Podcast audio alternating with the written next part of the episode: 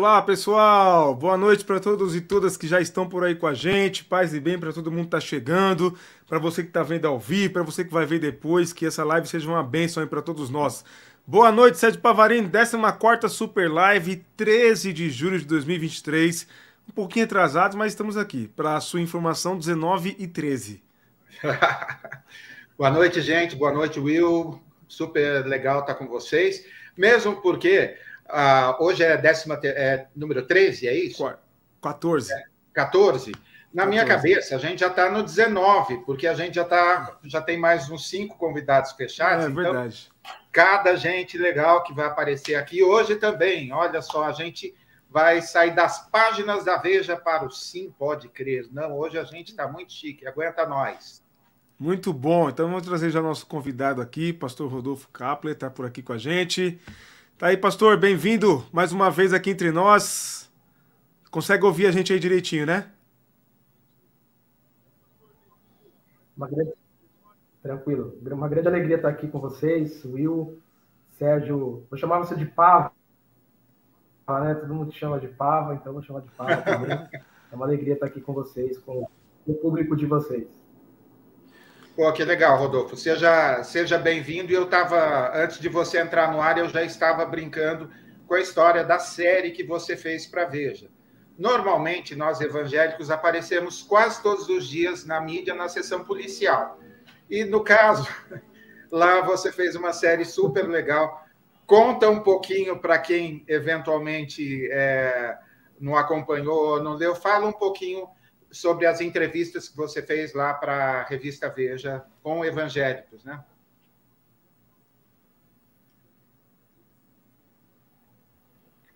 Então, eu atuei né, durante dois anos na revista Veja como colaborador articulista, trabalhando em parceria com o jornalista Matheus Leitão.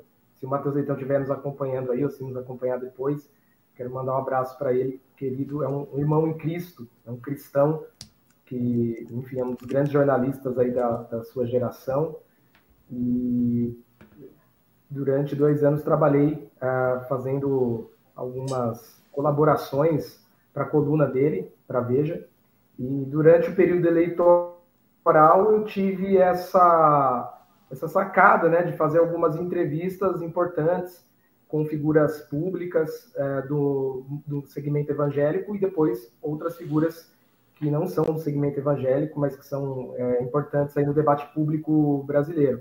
Eu comecei a, uma entrevista, né, comecei a, a, essa série de entrevistas conversando com o cantor Salves, é, e aí foi uma entrevista assim que super repercutiu, ficou entre as 10 mais lidas da Veja, e também foi muito polêmica, né? O, Leonardo se posicionou ali, como a gente sabe muito bem que ele costuma uh, se posicionar. E aí a gente viu que fez um enorme sucesso. E aí depois eu entrevistei o pastor Antônio Carlos Costa também. Foi uma entrevista que gerou, assim, uh, enfim, uh, muitos debates dentro do, dos círculos cristãos evangélicos. E aí eu continuei, né? Entrevistei o reverendo Caio Fábio, o pastor Edgar Kivites, e aí depois fui entrevistando é, figuras muito conhecidas né, no debate público brasileiro, os filósofos é, pop, né, o Leandro Carnal, é, Mário Sérgio Cortella, é, o Clóvis de Barros Filho, o, o Pondé, e fui entrevistando figuras políticas como Marina Silva, Tabata Amaral, o Silas Malafaia, eu consegui entrevistá-lo, é, foi muito engraçado até a, a entrevista com ele, é, interessante, inclusive, e no total foram 20 é, entrevistas que são muito conhecidas do público é, geral. Interessante que nessas entrevistas eu, eu, eu fiz uma pergunta, né? Havia assim algumas perguntas, mas acho que a pergunta principal era o que essas pessoas pensavam acerca da relação dos evangélicos brasileiros com a política. E eu acho que esse foi o grande trunfo aí dessa série de entrevistas. Ouvir, por exemplo, que Gabriela Prioli, que é uma figura conhecida hoje, né, na, na, na grande, na grande imprensa, na grande mídia, é, o que ela pensa sobre isso, o que, por exemplo, é, Padre Júlio Lancelotti pensa sobre essa questão, o que esses filósofos que eu mencionei pensam sobre isso. Entrevistei também é, o Itamar, o Itamar Vieira Júnior, né, que é um, um, grande autor hoje, um dos autores mais conhecidos no Brasil, autor do, do livro Torto Arado. Então foi muito legal é, ouvir o que essas pessoas pensam sobre essa relação dos evangélicos com a política. Perguntei também sobre a relação das pessoas com a região, é, é, Marcelo Taz, teve até algumas assim, algumas respostas que foram muito interessantes, né? O Marcelo Taz é uma figura muito conhecida, por exemplo, ele, até onde eu sei, ele nunca falou sobre a, a prática religiosa dele. Na entrevista que eu fiz com ele, ele falou um pouquinho do hinduísmo, ele pratica hinduísmo há, há décadas, né? Então foi muito interessante. Mas eu acho que foi uma contribuição uh, naquele momento, né? No, naquele período ali é, que, enfim, efervescente, né? Do, do, do nosso país, foi uma, uma grande contribuição porque foi, foi interessante ouvir o que essas pessoas pensavam sobre essa relação, uh, que é uma relação né, promíscua entre igrejas uh, evangélicas e, e, política eleitoral, foi legal porque acho que o grande público começou a, a prestar atenção é, no, no, perigo disso, né? É, é um, um, risco para a democracia e é, é isso. Para quem está acompanhando a gente e não teve acesso às entrevistas, depois se tornou um livro, né, que eu publiquei em dezembro uh, do ano passado, que é O País dos Evangélicos. Acho que vou até mostrar aqui, tá? Esse livro aqui. Hora do merchan aí. Né, a gente colocou aqui, para quem não tem acesso. É, hora do, hora do merchan. Né? Então, acho que foi, muito foram entrevistas muito válidas, né? Eu acho que é uma contribuição também para é uma radiografia daquele momento, né, histórico. Então, acho vale a pena deixá-lo aqui é, para a posteridade. Rodolfo, vamos, vamos agora atualizar. Você entrevistou durante período eleitoral, tá, passados aí, sei lá, oito meses, até talvez perto de um ano aí é, do início das entrevistas. Como que você avalia hoje a relação dos evangélicos pós-eleição do Lula? É, temos uma ministra é, evangélica Marina Silva, temos a Elisiane Gama, e, mas assim, não é nem de longe a participação que é, havia no, no governo anterior. Como que você avalia hoje a presença dos evangélicos? Alguns aí pedindo é, boquinha, pedindo cargo, pedindo precisa ter é, ministro tem que ser escolhido pela fé ou não?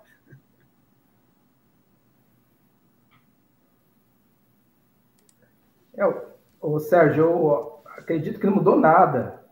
Algumas coisas, assim, é, acabaram mudando e tal, mas, por exemplo, o silêncio dos, dos evangélicos, das lideranças evangélicas é, e outras figuras que apoiaram, né, que fizeram uma certa aliança é, institucional com o Bolsonaro, eles silenciaram. Então, houve essa mudança.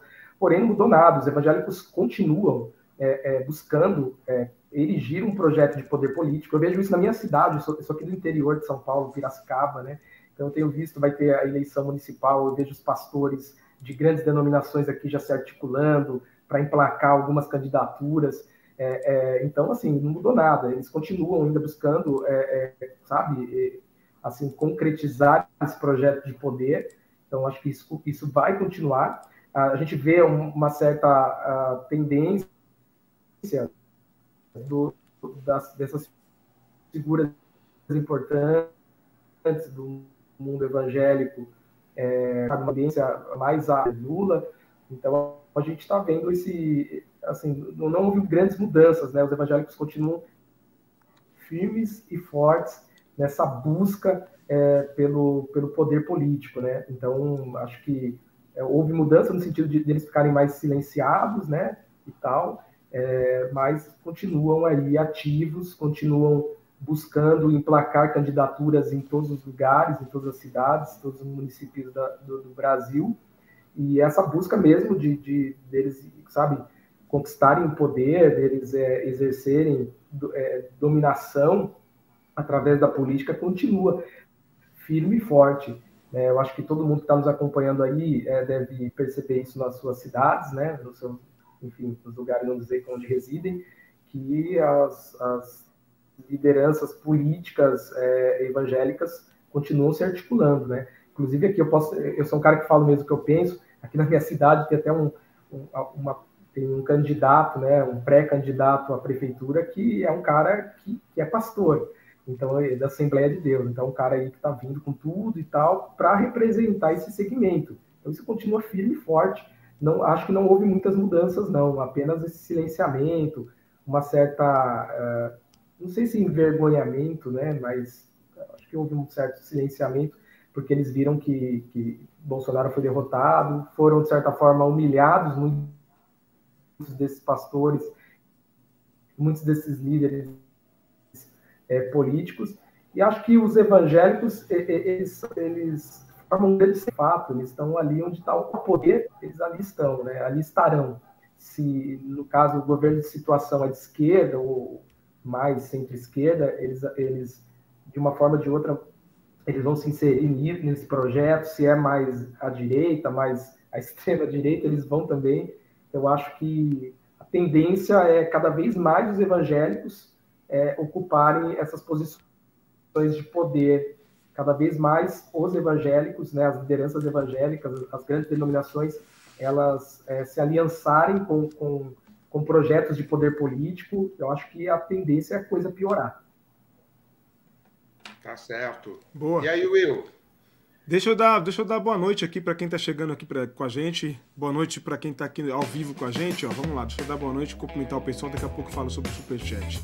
Ruth Rodrigues, boa noite, Ruth, bem-vinda. Tiagão tá por aqui, já mandou superchat.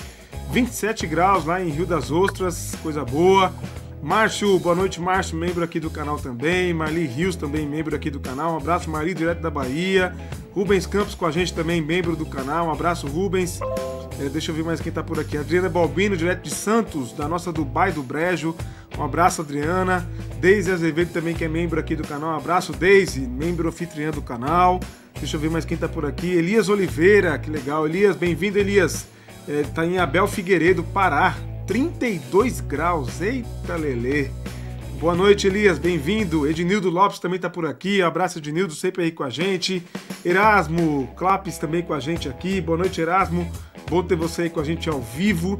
Sandra Guimarães, direto do Espírito Santo também com a gente. É, seu, seu Gitea, direto de Palmas, um abraço. A Dula Church aqui com a gente também, direto da Itália, um abraço. Cícera Pereira também com a gente, direto de Osasco, São Paulo. Uma boa noite aí para todo mundo que tá ao vivo com a gente e aquele abraço para quem vai ver depois. Vamos lá, vamos trazer aqui o superchat do Tiagão, uma pergunta bacana que o Tiagão fez. Gente, não esqueçam, super live, participação através de superchat. E quando você enviar superchat acima de 10 reais, aí você participa do sorteio do livro do pastor Rodolfo. E se nós tivermos poucos, ele, acho que vai distribuir dois aí. Quem for sortudo mandar, vai levar de primeiro. Então não vai precisar nem participar do sorteio, como é o caso do Tiagão. Tiagão perguntou o seguinte, Rodolfo: ao entrevistar o Malafaia, algo no discurso dele te deixou surpreso, negativamente ou positivamente?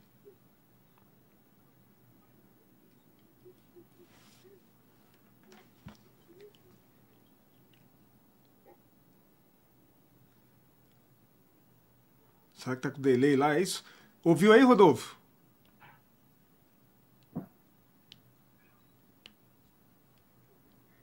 Tá com delay, Will. É, tá, temos um delay pela frente para enfrentar. Mas, como somos evangélicos, a gente está acostumado com delay, né? A gente está sempre atrás de tudo, né?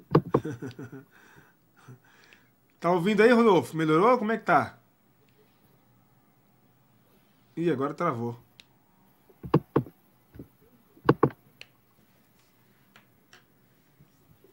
Will. Diga. Se ele fizer pelo celular, não, não fica melhor, não?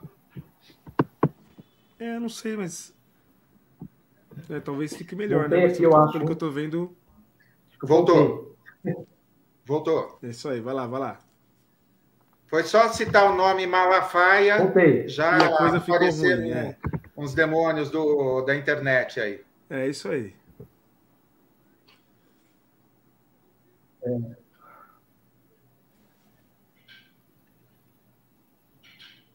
Você ouviu a pergunta? Não, não ouvi. Ah, tá. Ó, o Thiago perguntou o seguinte, Thiago, membro aqui do canal. Ao inter... mandou o superchat perguntou o seguinte, desculpa, ó. gente, não sei o que está acontecendo aqui, mas... Não, fique em paz, é tipo internet, problema. tecnologia. Tá tranquilo. Ao entrevistar o Malafaia, algo no discurso dele te surpreendeu negativo ou positivamente?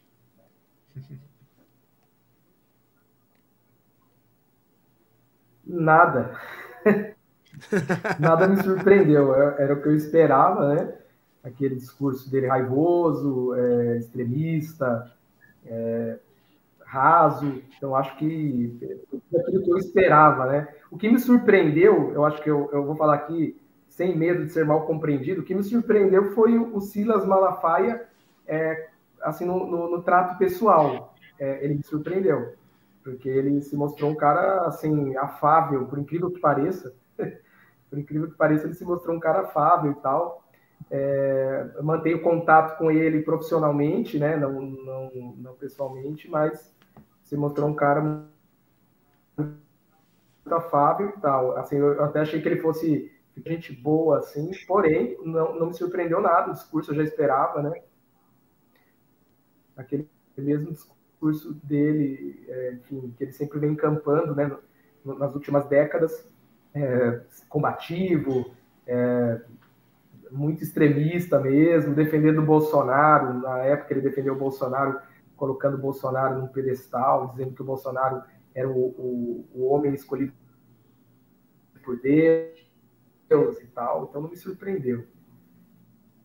Mas a, a- só no trato pessoal que eu achei que ele fosse ficar muito bravo e tal, porque eu fiz pergunta ele, mas ele foi, assim, digamos, ele foi gente boa comigo.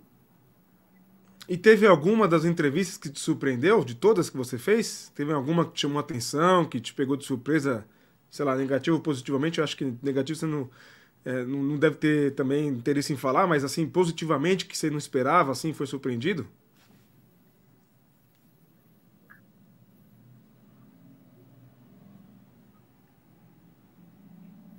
Em termos de, em termos de conteúdo, você fala, ou é, Isso. pessoal? É, assim, acho que de conteúdo, de, de, de conteúdo, acho que acho que não, porque as, todas as pessoas que eu entrevistei eu já meio que conheci um pouco da história delas, né? Então acho que já esperava mais ou menos o que elas falariam. É, acho que teve tive surpresas assim, no, no- mais nessa questão do trato pessoal mesmo. A Gabriela Prioli foi alguém que me surpreendeu muito, né? A gente às vezes vai criando o estereótipo da pessoa, né? Ela é bonita, loira, famosa, né? Eu achei que ela fosse um pouco, talvez, não muito sociável e ela é muito legal. Ela, como pessoa mesmo, é gente boa, gente fina. E assim, foi uma pessoa que me surpreendeu muito. Outra pessoa também foi a Tabata Amaral. É, me surpreendeu muito, assim, a lucidez dela, quando ela falou sobre a questão da religião, sobre a questão dos evangélicos, ela demonstrou ter um conhecimento teórico sobre o tema.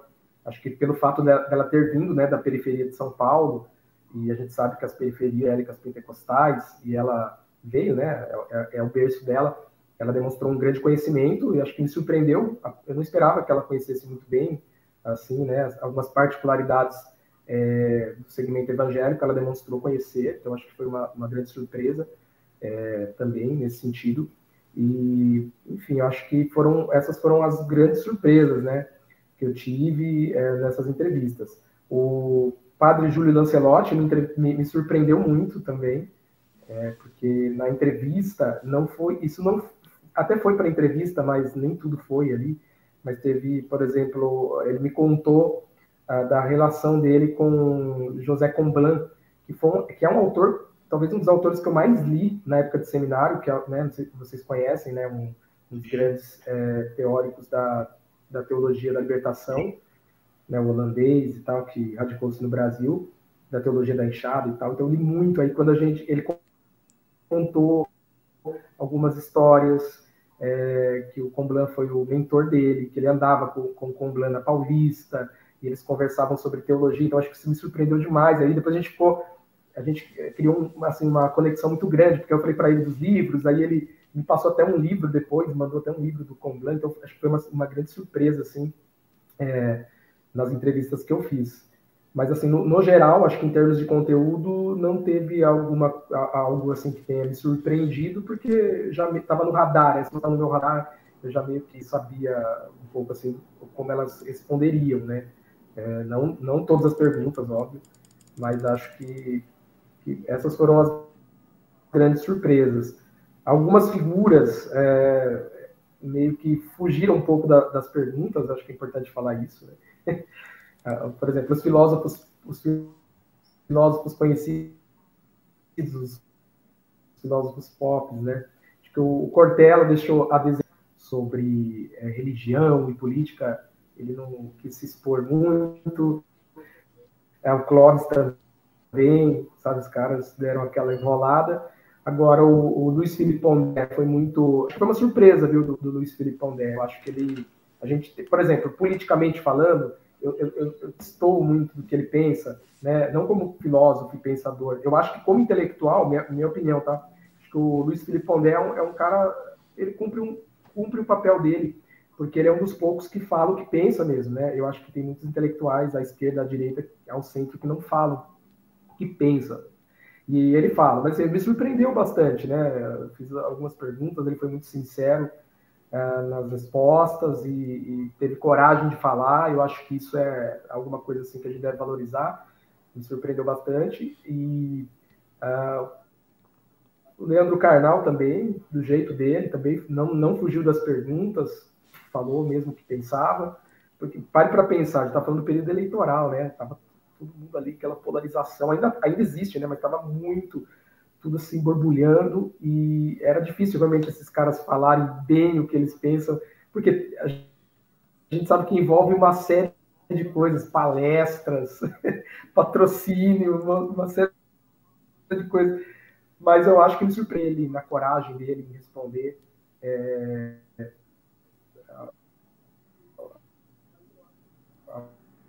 as perguntas e tal até fez uma crítica muito grande à, à elite intelectual, né? Eu perguntei para ele por que, que a elite intelectual medo dos evangélicos, e aí ele caiu de pau. Eles são pobres, eles não gostam de pobre, né? Então achei que foi muito legal.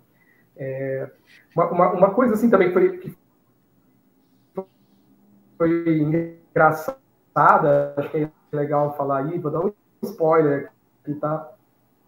Foi quando eu entrevistei o reverendo Caio Fábio, que é assim, né, é um, é um pastor batista, então, por tabela, cresci ouvindo, assistindo aquelas fitas antigas do Caio, depois fui ler o site na adolescência. Então, o cara, assim, que eu admiro, sempre quis uh, conhecê-lo. E aí eu tive o privilégio de entrevistá-lo e foi muito legal, né, assim, a entrevista. E, e, daquele jeitão do Caio, né, ele falou do, do Silas e falou um monte de coisas do Silas, do, é, do, do Macedo. E aí, beleza, aí mandei entrevista lá, Aí chegou lá o editor, o cara voltou à entrevista, falou: Meu, o cara, o cara não conhece muito o mundo evangélico. Aí o cara falou: Meu, esse pastor é louco. Que ele falou do Silas, que ele falou do, do Edir, isso vai dar um BO, não dá para publicar, você vai ter que entrar em contato da direito de resposta. Daí, beleza. Isso era no domingo, ia ser publicado no domingo. Isso era domingo, sete da manhã. A, a, a matéria seria publicada duas da tarde, no domingo. Aí eu falei, mas como eu vou falar desses caras? Não tenho contato. Aí ele passou lá um contato do, do, do, líder da Câmara do Sóstenes, pedi o contato da assessoria do Silas, ele passou logo do Silas, eu mandei mensagem para o Silas, dei um deadline de duas horas, só para dizer que, que entrei em contato, né? Ó, deadline é duas horas, tal, o reverendo falou isso de você, tá, tá, tá, e tal. Aí mandei pro, lá para a assessoria lá da, da, do Edir Macedo, e sabia que não responderia mesmo, e aí beleza, cara, aí beleza, ia publicar duas horas da tarde. Aí foi chegando ali 1h40, o cara ligou para mim, aí, pastor, deu tudo certo aí? O cara respondeu, eu falei, não respondeu. Aí 1h50, aí deu tudo certo, não. 1h55, não. Sem brincadeira, parecia, parece brincadeira. Né? Quando deu, faltava assim um minuto para dar duas horas, a gente ia publicar. Eu recebo três áudios do Silas. O Silas falando aquela vozinha dele, é uma merda. falando, esse Caio Fábio é um cão morto que vive querendo ganhar fama nas minhas custas. E aí depois ele começou a falar uns impropérios, né? São coisas que não dá para falar aqui, sobre o reverendo Caio Fábio, coisas terríveis, terríveis. Né? Até minha esposa ouviu e falou: Meu Deus, como que pode um pastor falar uma coisa dessa? E ele falou coisas terríveis do, do reverendo, mandou uns 5, 6. E, o, e o homem começou, o homem ficou, ficou doido, começou a mandar uns 5, 6, 7 áudios.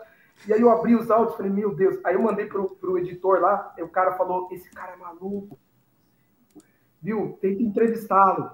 Aí eu já falei, eu tenho coragem, né? coragem que não falta. Ô, ô, pastor Silas, quero te entrevistar e tal.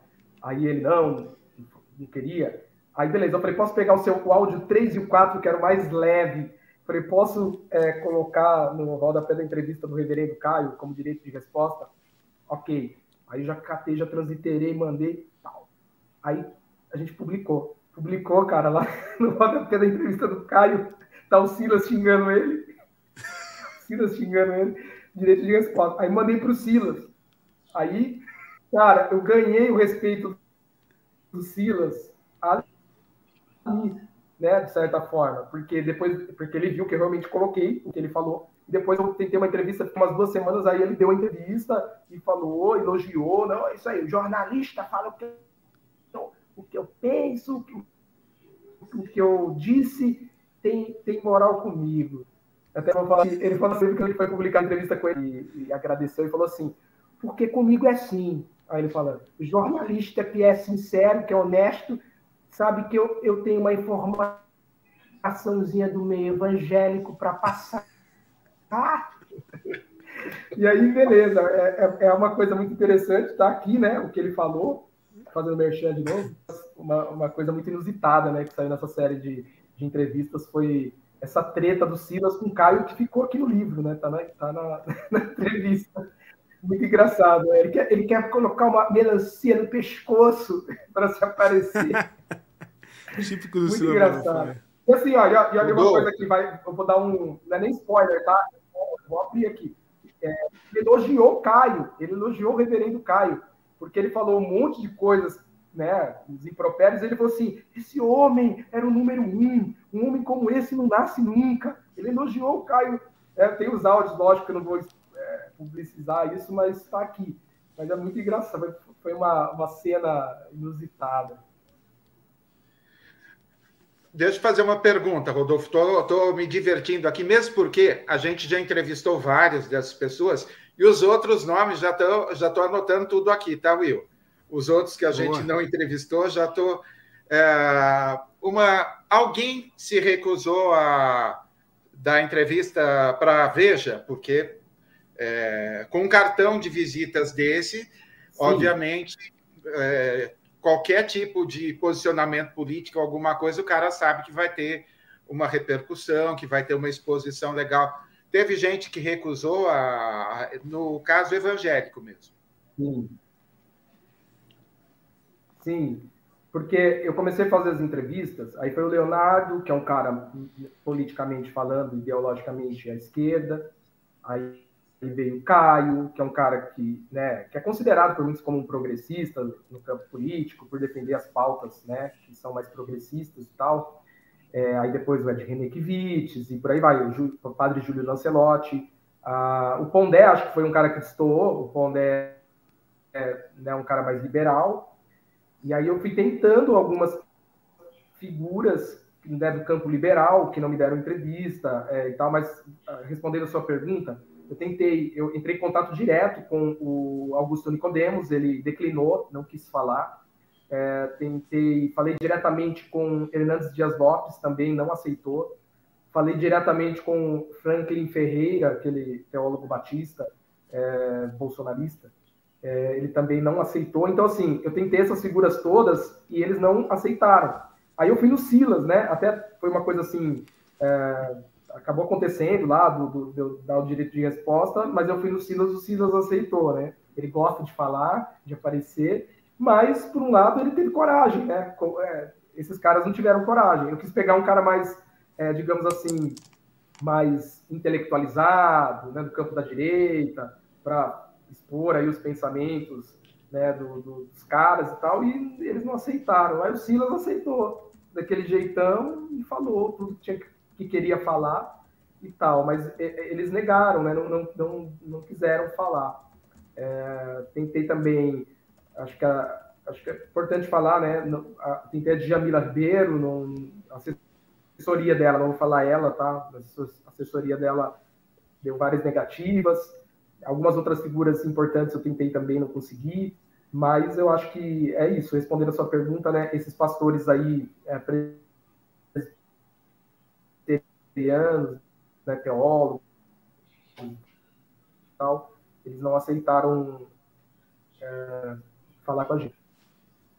A nossa listinha também é grande, tá, Rodolfo? Não se preocupa não que a nossa lista de, de recusas também é, ela é bem ela é bem grandinha, tá? Então estamos estamos ali e, enfim, sendo que você ainda entrevistou, vamos dizer assim, é, é, o espectro variou, mas eram figuras assim diferentes. E a gente, é, como eu diria, os nossos limites assim são são mais elásticos, assim a gente acaba dando voz e assim, mas até que uh, não tem sido o que, o que andava meio difícil era trazer jornalistas não cristãos. E agora a gente marcou um monte é, para os próximos meses. Então, assim, super legal. isso. fico assim super feliz, porque quando você certamente já percebeu isso, quando a gente se identifica como evangélico, seja um assessor, normalmente o assessor é pior até do que a pessoa, mas todo mundo já fica assim como se fosse é, alguém que sei lá o que que eles pensam da gente, né?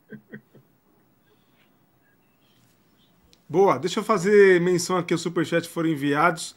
Superchat do Cláudio Malafaia. Obrigado, Cláudio. Tá com o teu nome duas vezes na lista aqui, viu? Nosso Ô, Sérgio, sorteio aqui. Vocês me perguntaram, né, de surpresa, de entrevista. Ah, cortou. eu, esqueci, eu, eu fui injusto aqui. Um cara que me surpreendeu, O delay vai, o delay vai já, já, já chega lá. Gente, ele está em Piracicaba, não está em Dublin, não, tá? É. Pode falar, Rodolfo.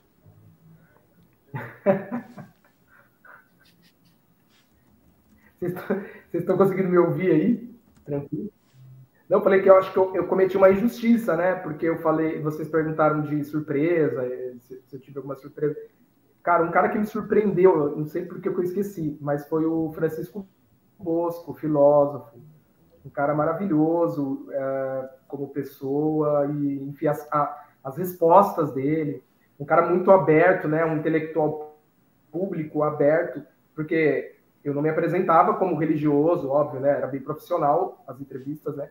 E quando terminava, quando alguns dos entrevistados dava um pouco de, de espaço, né, para uma conversa mais pessoal, uh, eu às vezes falava, me apresentava como evangélico, como pastor, e ele foi um desses caras, né? Ele deu bastante espaço, a gente começou a conversar bastante. Na época ele não é de, ele ia ir no Ed René participar é, do Conversas, né? Do, do, congresso. E eu falei, olha, você vai lá no pastor Ed René e tal. Daí ele, olha, meu, meu amigo, eu falei, é um cara que eu admiro e tal. E aí a gente começou a conversar, daí aí eu acabei dizendo para ele que era pastor. Daí ele, cara, ele mostrou assim essa questão do segmento evangélico.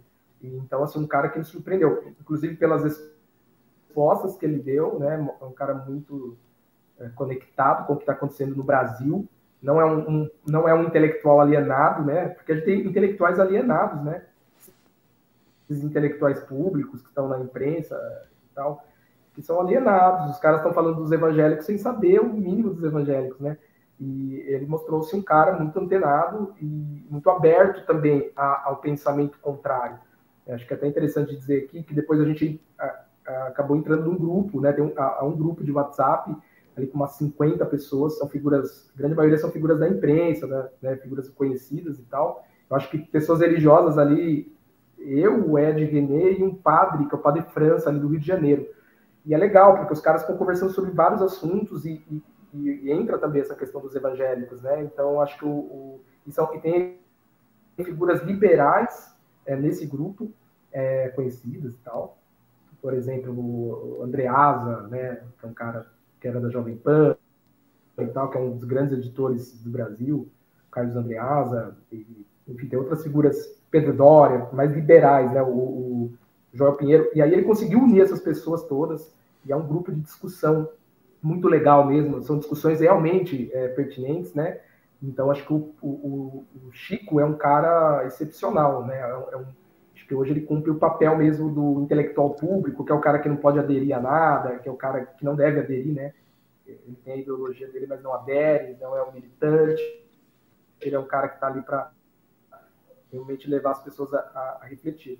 Eu acho que foi uma grande surpresa ele no trato pessoal e também na entrevista em si, as respostas que ele deu foram respostas assim inteligentíssimas, né? Boa. Muito fera. Show. Como eu estava mencionando aqui, então, superchat do Cláudio Malafaia. Obrigado, meu querido. Um abraço para você aí. É, salve, queridos. Transformar o Brasil não pela religião, mas pelo amor de Deus. Amém. Abraço, Cláudio. Bom ter você com a gente aí. Carlos também mandou aqui um superchat, como sempre. Obrigado, Carlos. Já está com o nome aqui na lista aqui já, viu? Pode seguir aí, Pava. Rodolfo, fala um pouquinho do seu outro livro. Vamos. É que a gente, na verdade, a, a história, o pretexto do livro foi só para a gente ficar fazendo fofoca aqui para saber quem falou, quem não falou, quem deu trabalho. Assim, a gente também é, curte muito uma fofoca gospel, assim, sabe? Então. Né? Fala Tem... um pouquinho do seu outro livro. Vários. Tem vários. Tá, foi, esse aqui é o Geração Selfie, foi publicado. Ah, vai fazer é, um ano e alguns meses, não, chega a dois anos, foi né, desenhaço para o Canva, né, meu amigo Thomas, é, o Canva, Thomas, Thomas Camba, que é um cara legal para vocês trazerem, tá? Um angolano, pastor, que veio de Angola para o Brasil, um cara que tem feito aí é, um trabalho interessante, né? Foi pastor da, da, Igreja Batista Morumbi, pastor de jovens e tal, e ele iniciou uma editora já há alguns anos, que é a editora Kitanda, que publica livros de autores brasileiros e angolanos, né, africanos, então tem sido, foi, foi, muito legal, porque a gente estudou junto e tal. E foi uma aposta dele em mim, uma aposta minha nele, na editora, e foi super legal esse casamento, né? Eles são, eles são feras mesmo. Então, esse livro foi publicado, Geração Selfie, Conheça a Geração Digital e seus principais comportamentos. Assim, eu fui pastor de jovens, acho que a maioria das pessoas não sabe disso, eu fui pastor de jovens mais de 10 anos, numa igreja batista, né, da Convenção Batista Brasileira, é, Igreja Batista Bethesda, em Piracicaba, e então trabalhei quase 14 anos com, com, com jovens, adolescentes e sempre fui um pastor da nova geração, né, bem conectado. Sempre li muito sobre os temas, é, pesquisas e tudo mais. E durante dois anos eu, eu é, exerci um, um, trabalho voluntário, né, um, um projeto socioeducativo em algumas escolas aqui da cidade de Piracicaba, escolas rurais. Então, eu entrava nessas escolas, eu é, tinha autorização né, das comissões de ética de cada, de cada escola, dos diretores, professores, dos pais dos alunos, é, para os diretores, a, enfim, as mulheres que serviam ali na, na, merenda, todo mundo que participava do processo educacional. Então, eu fiquei nessas, foram oito, oito escolas durante dois anos, 300 alunos, eu entrevistei 300 alunos, então tinha um material vasto, fiz inúmeras perguntas e, uma série de coisas. Algumas perguntas foram individuais, outras em grupo. E no período da pandemia, ali em 2020, naquele período do lockdown, ali mais ou menos é, abril até maio, eu comecei a escrever. Eu, eu, já tinha o desejo de escrever alguma coisa e fui escrevendo, né, expondo é, muito do conteúdo dessas entrevistas, obviamente mudando o nome, não expondo os, os adolescentes, né, as escolas. e fazendo um diálogo com as mais recentes pesquisas geracionais, porque eu sempre estudei mesmo, sempre li muito. Esse livro é um livro é, que tem muita nota de rodapé, tem uh, bibliografia extensa, então acho que é um diálogo que eu inicio para quem quer conhecer um pouco mais sobre a geração que nasce a partir dos anos 2000. Eu denomino de self, que é a geração Z, né, conhecida como geração Z, os Centennials. Então eu, eu, eu desenvolvo é, uma, eu desenvolvi uma, uma análise sobre essa geração, né, uma pesquisa de campo, faço um diálogo com as mais recentes pesquisas geracionais. É um livro super acessível que foi escrito primordialmente para alcançar os adultos, primordialmente, pais, líderes religiosos, empregadores, essas pessoas, a geração mais não, não, tem informação teórica, né? Por que, que eles são do jeito que são, entendem o mundo do jeito que entendem. E aí foi muito interessante, né? O, o livro ele, ele foi escrito nesse, naquele período, né, ali do lockdown e tal.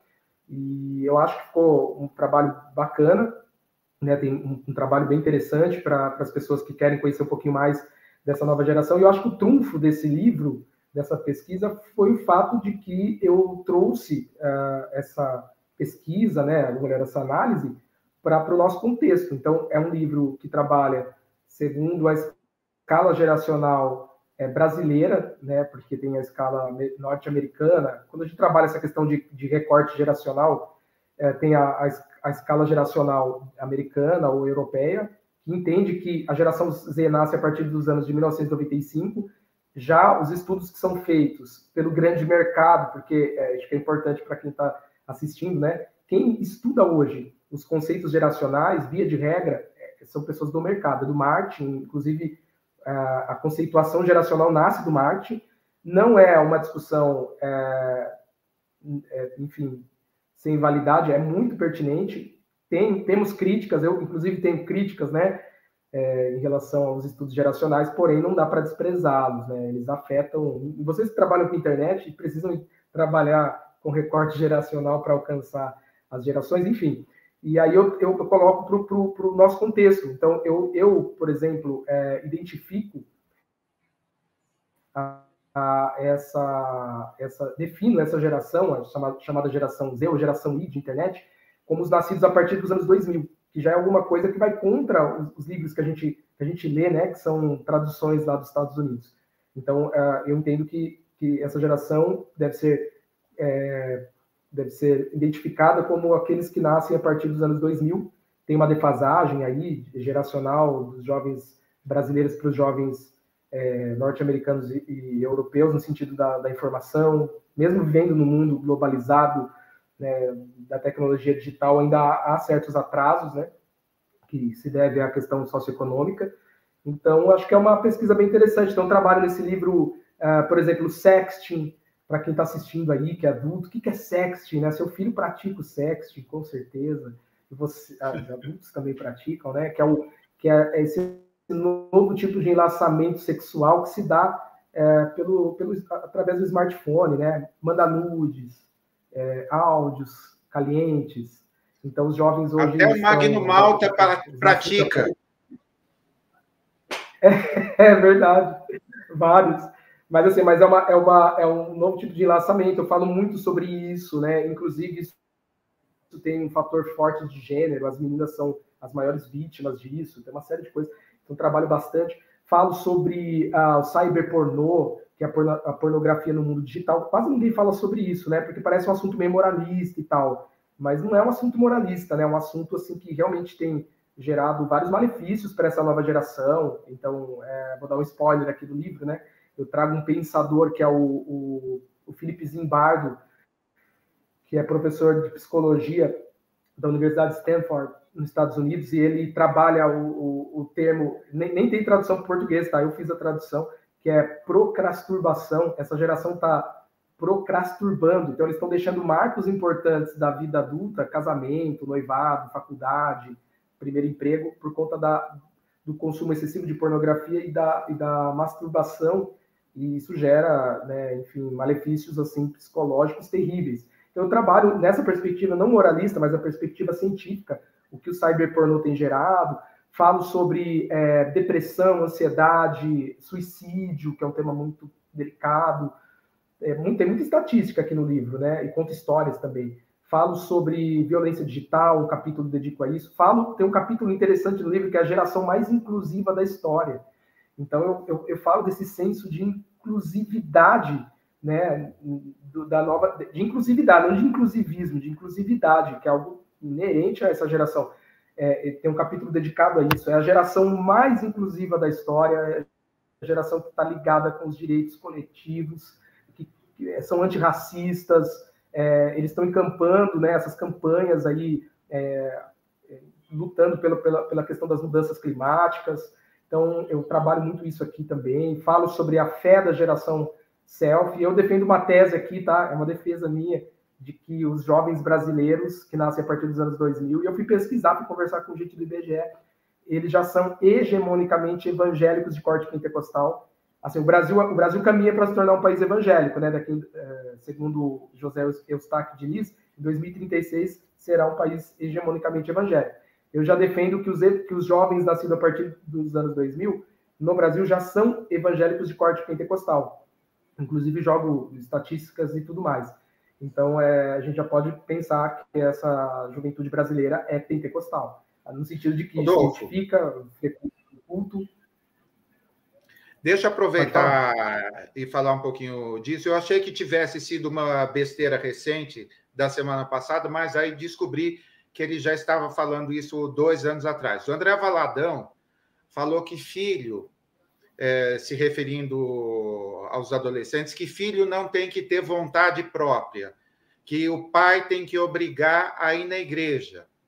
Por quê? Hoje, é, você falando aí em pesquisas, a gente tem aí um recorte do Rio de Janeiro, é, do Datafolha, é, em que 34% dos é, jovens, acho que é 16 a 24, é, se definem como sem religião e 32% de evangélicos, ou seja, maior grupo de jovens no Rio de Janeiro, mas é possível que isso se repita em, em alguns outros estados.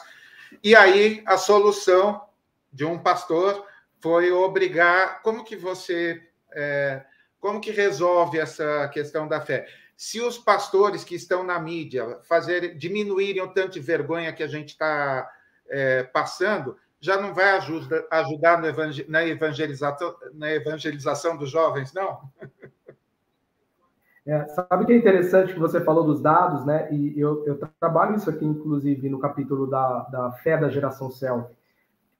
E realmente há um processo é, paradoxal, é um grande paradoxo, porque ao passo em, isso no mundo todo, né? Na Europa e no Brasil também, ao passo em que a busca pela religião cresce, né, o Brasil é um país é, extremamente religioso.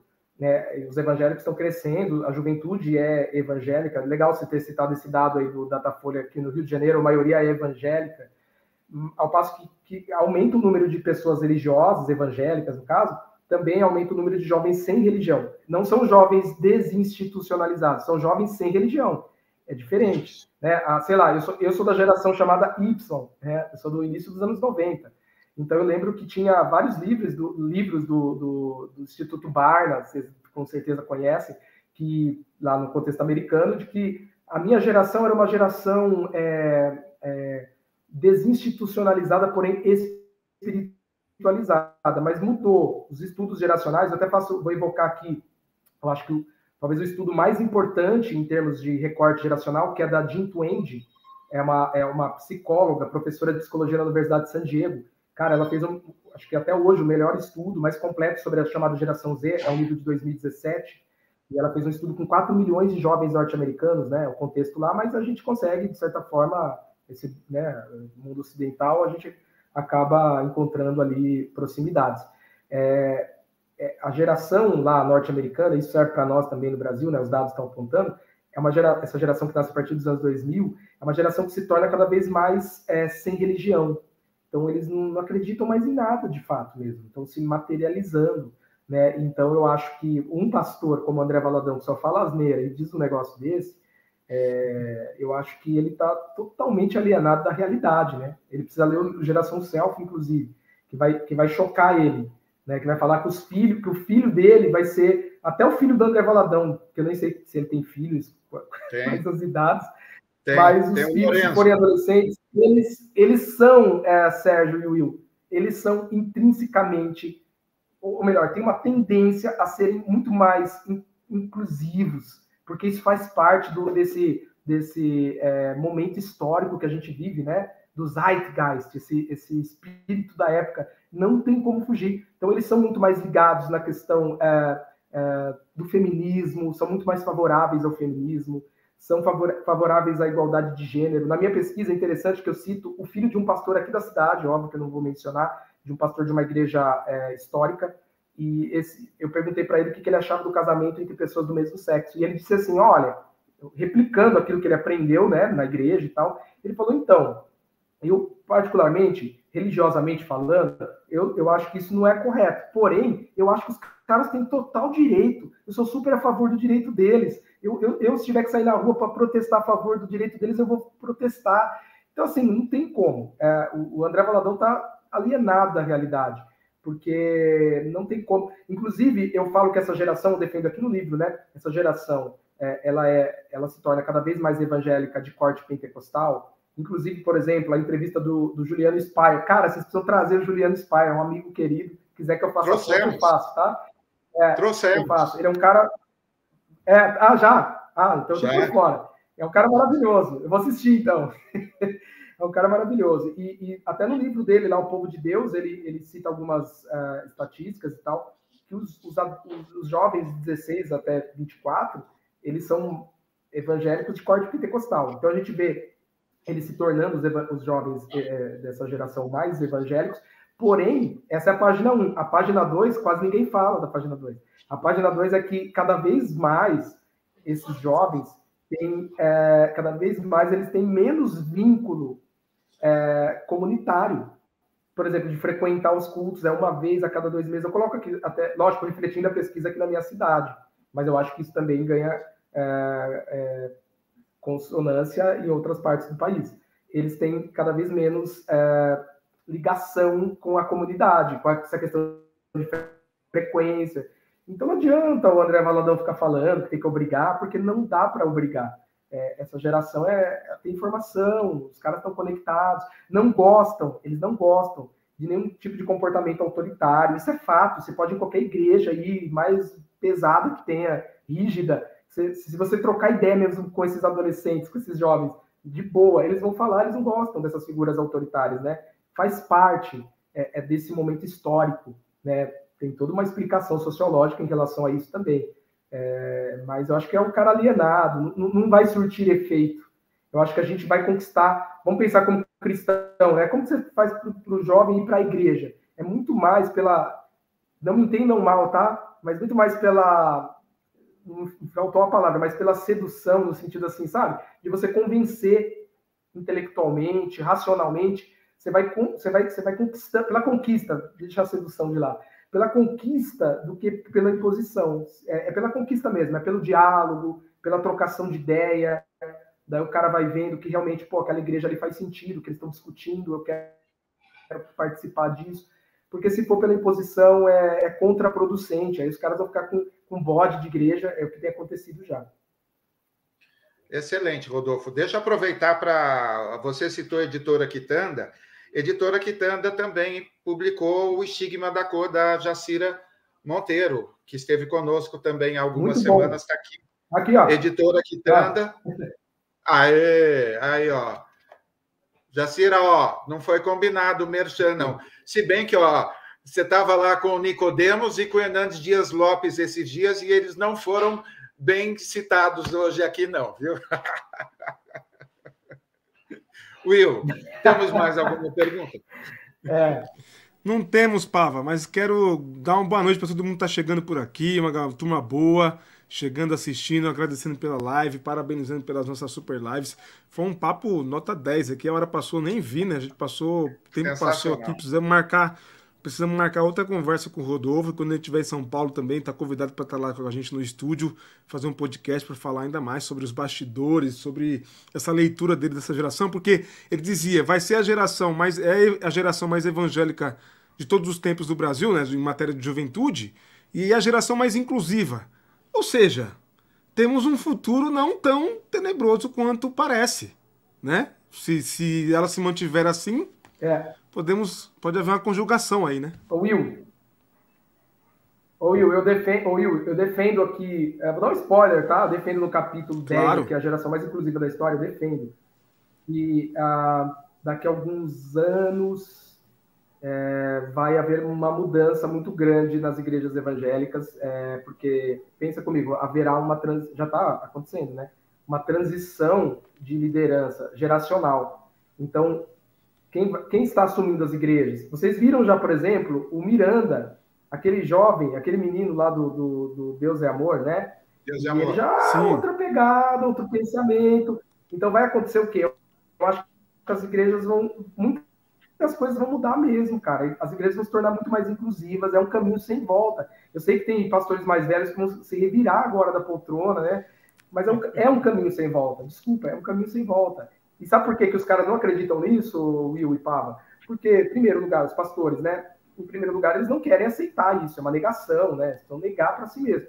Em segundo lugar, porque são bem alienados. É, é, abrindo o jogo aqui com toda humildade, né? Eu acho que, os, que, que os, as nossas lideranças, pastores e tudo mais, a gente tem uma ala mais, mais histórica, que os caras até leem teologia, aquela coisa, né, mais, mais assim, ortodoxa, mas os caras não leem, os caras não sabem quem são os autores, os grandes intérpretes, sabe? Eu acho que precisa, eles precisam ler. A gente precisa ler os sociólogos, meu, quem são os caras. Os caras precisam conhecer Gessé, é, Souza, precisa conhecer, sabe, quem está pensando no Brasil, quem está pensando no mundo, conhecer os, os, grandes pensadores, ter uma, uma visão mais a, a, ampla em termos, em termos sociológicos, porque quando a gente começa a ter essa visão, a gente começa a ver o mundo como o mundo, o mundo mudou, está em constante mudança, e é um caminho sem volta. E isso está acontecendo nas igrejas, uh, ainda de forma bem diminuta, mas está acontecendo. A gente vê pastores jovens mais progressistas, com uma visão muito mais inclusiva, cada vez mais, líderes de jovens, que às vezes os líderes de jovens não, não têm coragem de falar o que pensam, porque senão eles são esmagados. Mas eles estão ali, eles estão acompanhando vocês, eles assistem vocês, eles ouvem o Caio, o Ed, eles ouvem o Ricardo, eles, eles ouvem. Então, assim, é um caminho sem volta. Eu, eu sou bem esperançoso, acho que teremos, assim, mudanças é, é, civilizacionais é, tremendas nos, nos, próximos anos, no, pensando no mundo né, como um todo. Eu acho que teremos. Eu, eu, tenho uma visão muito positiva em relação a essa nova geração, não negativa, mas positiva. Tem, tem os aspectos negativos dessa geração? Tem, mas tem muita coisa positiva. E acho que, que bom que a gente está na mão deles, né? A gente caminha aí bem melhor do que caminhávamos antes. E para terminar aqui, eu quero agradecer vocês, dizer que eu acompanho é, óbvio que não dá para acompanhar todo o conteúdo, né? Vocês falaram que o Juliano foi, eu nem, nem tinha percebido. Mas eu sempre acompanho vocês, né? Estou conectado aí, assistindo e tal. É, aí as entrevistas que vocês fazem. Sempre quando eu posso, estou acompanhando. E acho que vocês, assim, é, é, vocês trouxeram uma grande, grandes assim, mudanças, né? É porque eu penso que vocês são tipo o pó de pá é, do mundo evangélico. Vocês conseguem trazer é, figuras que não são muito é, benquistas né, nesse universo, nesse segmento. E eu acho que isso é importantíssimo. Muita gente se identifica com vocês, né, com as pessoas que vocês levam aí. E acho que vocês estão cumprindo um papel assim maravilhoso. E a tendência é, é vocês crescerem cada vez mais, mesmo. Assim, então quero parabenizar me sinto muito honrado de estar aí, porque, ó, os caras que eu admiro todos foram, né? O Reverendo Caio, o Ed Guené, Antônio Carlos Costa, todo mundo aí, o, Edson Nunes, que é um querido, muita gente querida foi aí, e quando vocês me convidaram, eu falei, eu não tenho nem roupa, né? Até coloquei uma roupa bonita aqui, ó, para estar aí com vocês. Mas a... falei, vou botar uma roupa bonita para estar com os caras, né? Porque eu vou te contar. Hein? Fiquei muito honrado. Obrigado pelo convite, viu? muito demais. bom, muito bom. Legal demais. Só fazer uma menção aqui ao superchat do Luizão, lá da ZL, dizendo que estava ouvindo lá o sanfoneiro do ex-ministro do, do Bolsonaro tocando, tocando a sanfona dele veio pra live. Aqui tá bem melhor, Luizão, pode ter certeza, viu? Tenha certeza disso. Deixa... wall não vai rolar. É, não vai rolar. Deixa eu fazer o sorteio aqui dos dois livros do pastor Rodolfo. É, quero agradecer o pastor por ter cedido as obras também para gente aí, boa. Deixa eu colocar de novo ali, pronto. A gente encontra no Mercado Livre e é, onde mais que você falou, Rodolfo? Que eu vou comprar os dois para ler. É, ó, eu tenho. É... Não, a gente vai mandar para vocês. A gente vai mandar para vocês. Olha. Beleza? É, Opa, beleza. Para você, sim. tá bom? Então vocês vão ganhar os vídeos aí. Obrigadão. É, depois bom. você manda lá no tá bom? E, então, assim, para quem está assistindo, para quem está acompanhando aí, vocês podem comprar o Geração Selfie, tá na, ele está na Amazon, porém eu vou jogar o jogo, eu vou jogar real aqui, tá? É, a, tá bem caro na Amazon é, o físico. Então, assim, tá lá na Amazon, mas está no Mercado Livre, tá na editora Quitanda, tá bem barato na editora Quitanda, entra lá, procura o livro, tá assim, super preço lá na editora Quitanda, tá em todos os sites, né? Tem é, Magalu, tudo que você procurar aí você vai achar. Então a Quitanda faz uma distribuição muito legal. Você vai achar, até fora do país você acha, cara, para comprar. Quem estiver fora do país acompanhando, pode comprar. É, tem, depois eu mando lá o site, tá? Só procurar. Você compra e chega físico em qualquer lugar do mundo. Então, assim, é interessante. Na Europa, né? Na, na Europa. É, Estados Unidos e Europa. Então é legal que a Quitanda joga em tudo que é lugar. Agora, o, o País dos Evangélicos você vai encontrar apenas em dois lugares, né? Que é no site da editora, da Fonte Editorial. E quero até mandar um abraço para o Eduardo Proença, né? Gente boa pra caramba. É, e no Mercado Livre, no site do Mercado Livre você encontra também, tá? E aí, posso fazer um merchan aqui? Aproveitar esse Claro! No dia deve. 6 de agosto. No dia, no dia 6 de agosto, é um domingo, eu estarei na Igreja Batista Sou do querido Kleber Lucas para fazer o lançamento do País dos Evangélicos. Vai ter uma noite de autógrafos, então vai ser bem legal. É, três dias antes do meu aniversário, então a gente vai estar lá. Se você é do Rio de Janeiro, é, é lá na Barra da Tijuca, né? A Igreja Sou. É, compareça, vai ser uma alegria é, receber você, ou vocês, tá bom? Então é isso aí.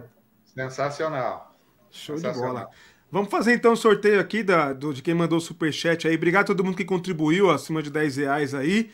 E aí depois o, o pastor envia os livros, então, ó. Vou sortear aqui. É o nosso site de apostas, não? Não, é, é nosso site de apostas. Tá aí, ó. Cláudio Malafaia e o Carlos ganharam o livro, então, tá? Parabéns aí, é, Carlos Alberto e Cláudio Malafaia. Obrigado por contribuírem. Enviem pra gente lá os endereços no, no direct do Instagram, no Twitter. E depois a gente repassa pro pastor Rodolfo e ele faz o envio para vocês aí. Obrigado pela contribuição, pela audiência de todo mundo aí, viu, gente? Show! Rodolfo, super obrigado. Não vi a hora, estava afim da gente conversar. Quando tiver aparecer em São Paulo, me avisa, que daí a gente se encontra, vamos tomar um café, daí você me mostra aqueles áudios, os proibidões do Malafaia. ai, ai, ai. Super obrigado. Ah, Deus te abençoe no seu ministério, né, na sua igreja.